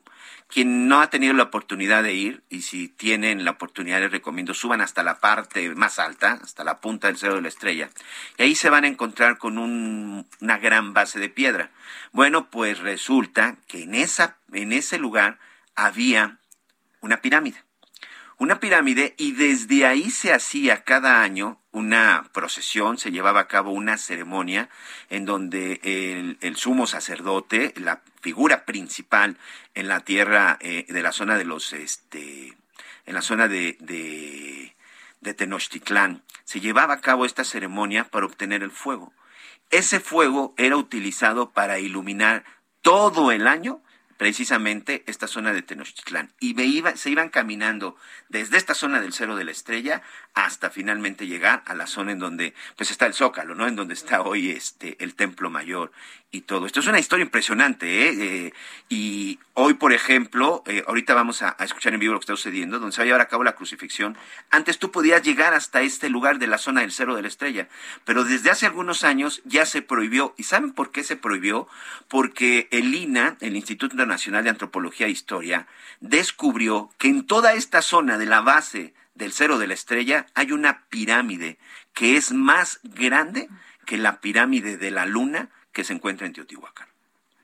Y para que no se dañara, no la sacaron, ahí la dejaron para conservarla enterrada, literal, la dejaron enterrada para que se conservara, porque esto representaría un daño. Sí, de los hechos positivos que tiene esta demarcación que mucho tiempo ha sido también víctima de la delincuencia. Se encuentra entre los 50 municipios más violentos de del país, ¿no? Es correcto. Bueno, muchas, muchas historias que podemos estar platicando relacionado con eso. Vamos a escuchar un poquito qué es lo que está sucediendo en este momento. Continúa en el Jardín Cuitláhuac, especialmente el momento en el que ya se recibió la sentencia y, si no me equivoco, es cuando se están llevando a cabo ya los otros. A ver, escuchemos qué está pasando. Ese Galileo que recorre las tribus curando enfermos. Ese hombre extraordinario que predica una ley nueva el que dice que los hombres son hermanos y que el último será el primero en el reino de su Padre. Y qué sé yo cuántas cosas más cuyo significado no comprendo. Pero ¿qué tiene que ver ese hombre con tu sueño? Con tu sobresalto. Pues bien, Jesús ha sido preso esta noche por tus soldados y jamás hombre alguno se había visto tan cruelmente maltratado. ¿Desde cuándo los hijos del Tíber escupen al rostro y arrancan las barbas de sus indefensos prisioneros? ¿Cómo sabes tú eso? ¿Has salido de la ciudadela? No, ya te he dicho que he tenido un sueño horrible. Bueno, en este momento lo que estamos escuchando es la escenificación de Claudia, la esposa de Poncio Pilato, en donde le dice que, que no le, que no, que no se atreva a sentenciar a Jesús de Nazaret, porque ella había tenido un sueño y que la iban a, y que lo podían pagar muy caro. Eso es parte de la escenificación que se está llevando. Eh, evidentemente van modificando los diálogos, pero ellos básicamente lo están haciendo con base en las Sagradas Escrituras. Vamos rápidamente a hacer un recorrido por el interior de la República. Cecilia Flores, fundadora y presidenta del colectivo Madres Buscadoras de Sonora, publicó en redes sociales que probablemente encontró los restos de su hijo Marco Antonio desaparecido desde el pasado 2019. Por medio de su cuenta oficial de Twitter, la mujer escribió un triste mensaje acompañado por dos fotografías de la parte superior de un cráneo, del cual mencionó habría identificado y reconocido la dentadura de su hijo. Por su parte, la Fiscalía General de Sonora informó que realizará la extracción protegida de los restos óseos encontrados en la costa de Hermosillo y determinará por comparativa genética de ADN si corresponden al hijo de la líder del colectivo, informó Liz Carmona. Coahuila y Texas acordaron eliminar las revisiones exhaustivas que el Estado tejano empezó a implementar la semana pasada a los vehículos de carga en la frontera. De manera conjunta, los gobernadores de Coahuila y de Texas, Miguel Riquelme y Greg Abbott respectivamente, firmaron ayer en Austin un convenio en el que establecen medidas de seguridad en materia de tráfico con las inspecciones extraordinarias que se realizan en la frontera así como en materia de migración. Se determinó frenar dichas revisiones que fueron impuestas el 8 de abril y que han provocado largas horas de espera en los cruces fronterizos de Coahuila y pérdidas para la región. Con ello, se va a restituir el proceso de inspección de cruce fronterizo y ello permitirá el cruce más rápido de los vehículos comerciales. También se asignó el compromiso de incrementar las medidas de seguridad en toda la frontera de Coahuila con Texas, que son más de 500 kilómetros, para evitar el paso de migrantes. Desde Coahuila, Alejandro Montenegro. Muy bien, muchas gracias. Eh, bueno, esta semana también iniciamos con un caso que, que nos sorprendió a todos, nos sorprendió y nos indignó. El caso de Sofía, Sofía Morales. Sofía Morales, una estudiante de 17 años de preparatoria, específicamente de la preparatoria número 4 de la Universidad Nacional Autónoma de México. Hoy hace exactamente una semana le dijo a su familia, voy a ir a una fiesta en la colonia Doctores. Agarró, salió eh, rumbo a esta fiesta, acompañado de, algunas de sus amigas y acompañado, por supuesto, ahí de, de, algunos compañeros. Una fiesta que había sido organizada por algunos estudiantes de la Facultad de Estudios Superiores de Acatlán. Eh, perdón pero hasta el momento no se ha dicho lo contrario. Para mí son de estas fiestas clandestinas en donde no hay un control absolutamente de nada y en donde pueden entrar menores e incluso pueden consumir alcohol. No hay una entrada de emergencia, pero lo más importante, no hay protocolos de seguridad. La familia de Sofía eh, recibió una llamada posteriormente, horas después, en donde le decían que ella había sufrido pues un, golpe, un accidente. La familia no sabía exactamente de qué se trataba.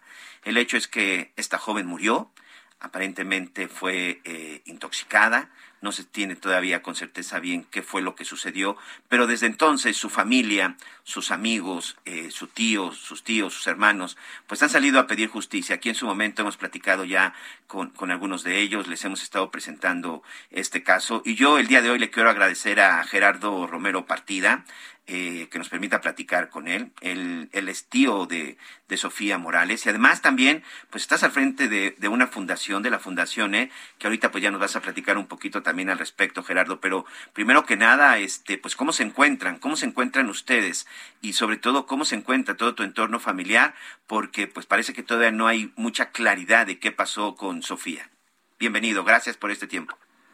¿Qué tal Miguel? ¿Qué tal Nina? ¿Cómo están? Buenas tardes. Gracias a todo tu auditorio y gracias a, también a saber a Torre Noticias de que nos han estado dando voz en todo este proceso que hemos vivido, Miguel. Una situación que ha sido complicada. Yo hace unos días platicaba con algunas personas que están eh, como encargados de la investigación. Eh, me aseguran que hay avances, que por lo menos ya se tienen indicios un poco de qué fue lo que sucedió e incluso saber exactamente eh, pues quién pudo haber puesto algo en la, en la bebida de tu sobrina. Mira, Miguel, como lo acabas de comentar, yo creo que ya están súper bien informados de todo lo que ha pasado justamente eh, lo que acabas de comentar ah, es lo que ha pasado, fue como se les dio las bebidas, no, no existen protocolos, no existieron protocolos de seguridad, como tú bien lo dices, en estas tipo fiestas clandestinas, ¿no? Que se han estado haciendo, pero pues, al final nosotros en nuestros tiempos también existían las tardeadas y no pasaba esto, ¿no? Sí, no, por supuesto. Era, es, es cómo ha cambiado nuestra sociedad, cómo ha cambiado nuestros jóvenes, cómo han cambiado a través de todo eso de, la, de las redes sociales, de, del Internet, cómo tienen en la cabeza nuestros jóvenes que, que ya nuestras mujeres en nuestro país ya no están seguras. Si tú eres fiel de todo esto y puedes dar fidelidad, porque eres una, una persona que, que, siempre ha estado siguiendo estos temas de seguridad durante mucho tiempo y es, es, es este, inconcebible cómo, cómo ya no puedes dejar salir ahora a tus, a tus familiares, a tus hijas, a tus sobrinas o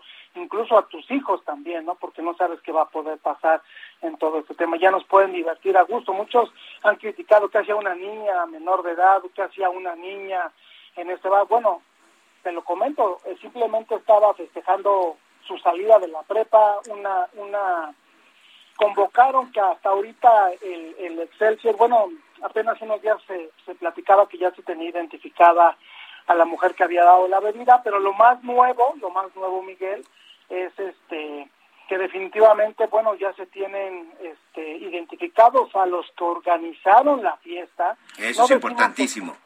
ajá, no decimos que con esto, este Miguel, ellos sean los responsables, también se tienen que presentar para deslindar su responsabilidad, que es Mauricio N., Saúl N. y Luis N., de acuerdo a una última nota que salió el Excelsior.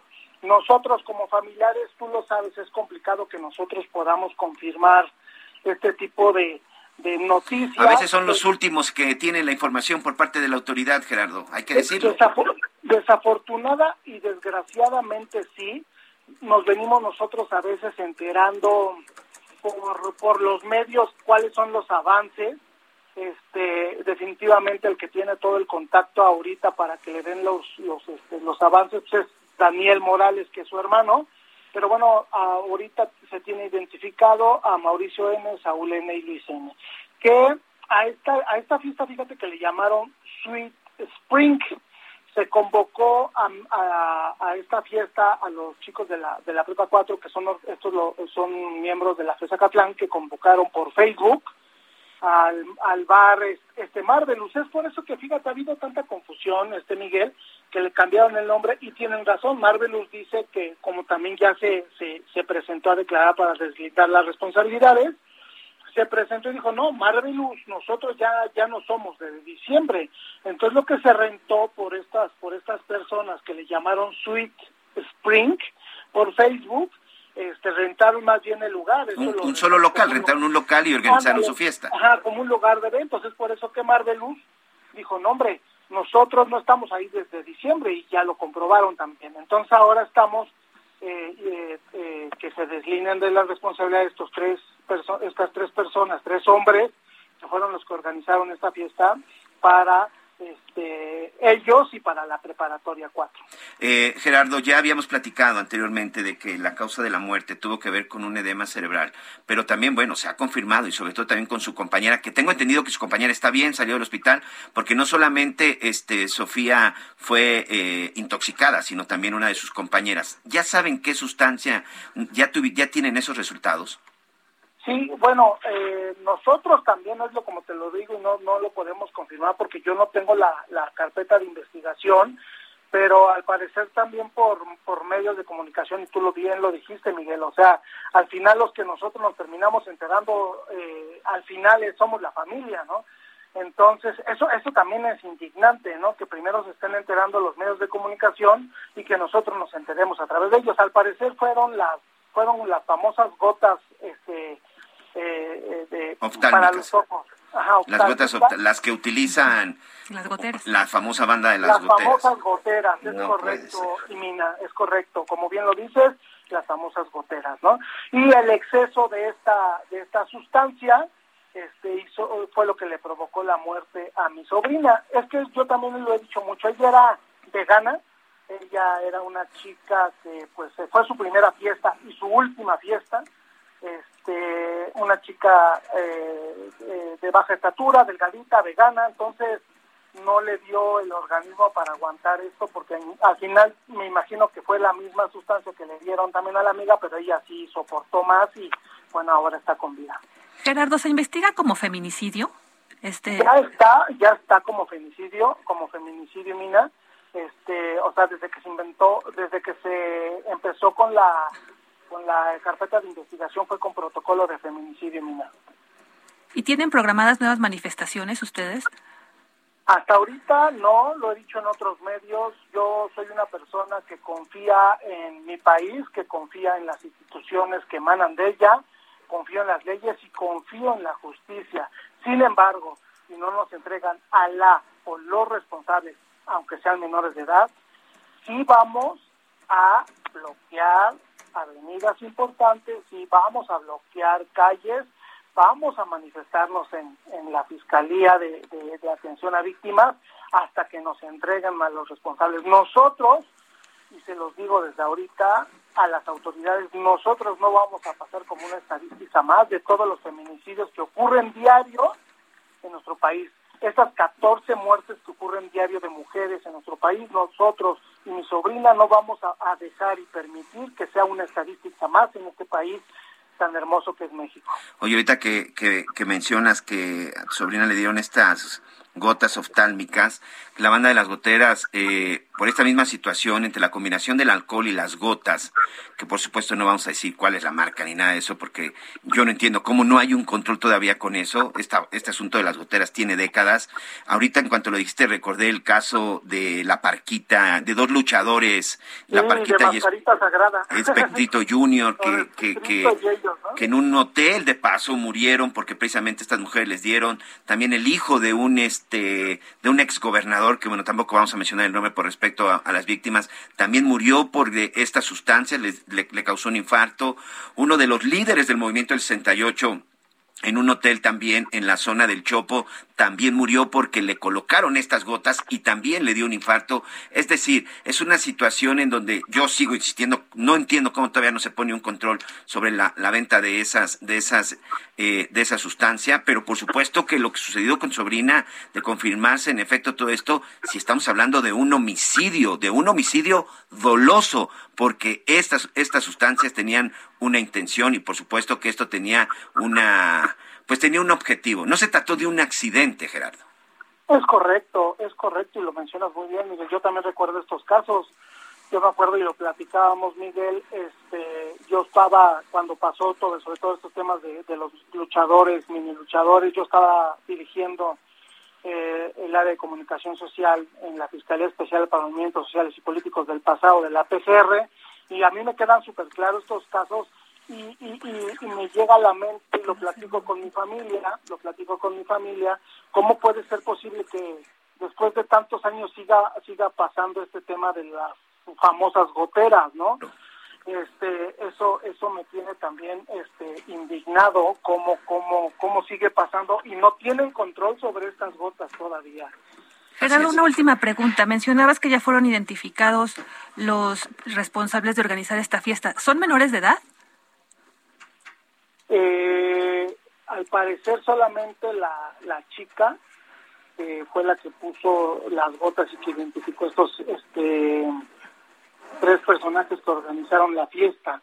Es por eso también, Nina, que, que se están yendo con pies de plomo, no te creas, o sea, este pues es una chica menor de edad, no sabemos si también ella fue utilizada para estos fines, este, porque lo acaba de mencionar Miguel, ¿cuáles eran los fines al darle las gotas? Evidentemente, si se las dieron otros chicos y ella también no sabemos si fue utilizada o fue manipulada, no lo sabemos, pero no quiero pensar cuáles eran realmente los fines que iban a tener con mi sobrina y las otras tres chicas. Es, es, horrible, ¿no? Pensar solamente, solo pensarlo. Sí, sí, sí, por eso es importante que declaren, por eso es importante que los presenten, porque de esta manera solamente vamos a llegar a la verdad. Gerardo, si nos lo permites, vamos a estar en comunicación con ustedes. Te mando un abrazo, te mando un abrazo y por favor, hácelo llegar también a, a, su hermano de Sofía. Y aquí tiene los micrófonos estaremos muy pendientes. Y ya sabes, intercambiando información si esto es necesario, si a ustedes no se las quieren proporcionar, amigo. Híjole, muchísimas gracias, mi querido Miguel. Eh, han sido ustedes voz importante, también las redes sociales este, y los medios de comunicación, todo este apoyo que hemos recibido por parte de ustedes para llegar con los responsables. Muchas gracias, estamos pendientes. Ahí está Gerardo, precisamente, el Moreno, el tío de Sofía. Y mira, nos tenemos que ir. Muchas gracias, Miguel. ¿Todo bien? Nos vemos pronto. ¿Lista para el fin de semana? Lista para el domingo. Y sí, cierto, cierto. fin de semana con mucho trabajo. Le digo que aquí la información no se detiene. El domingo se estará llevando a cabo esta discusión de la reforma eléctrica en San Lázaro. Vamos a ver qué pasa. Por lo pronto, yo le deseo que tenga un excelente fin de semana. Por supuesto, continúe con la transmisión y la programación de Heraldo Radio. Aquí le vamos a dar todos los detalles acerca de la Semana Santa, la representación en Iztapalapa y, por supuesto, lo que irá sucediendo con la reforma eléctrica. A nombre de Javier Latorre, Ana María Lomelito, el equipo. Excelente fin de semana. Nos escuchamos el próximo lunes.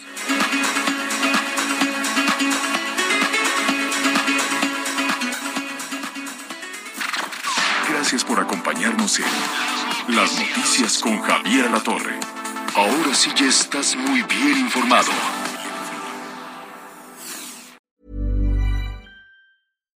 When you make decisions for your company, you look for the no-brainers. And if you have a lot of mailing to do, stamps.com is the ultimate no-brainer. It streamlines your processes to make your business more efficient, which makes you less busy. Mail checks, invoices, legal documents, and everything you need to keep your business running with stamps.com. Seamlessly connect with every major marketplace and shopping cart Schedule package pickups and see your cheapest and fastest shipping options from different carriers with rates up to 89% off USPS and UPS rates. And with the stamps.com mobile app, you can take care of mailing and shipping wherever you are. Make the same no-brainer decision as over 1 million other businesses with stamps.com. Sign up with code program for a 4-week trial plus free postage and a free digital scale. No long-term commitments or contracts. That's stamps.com. Code program.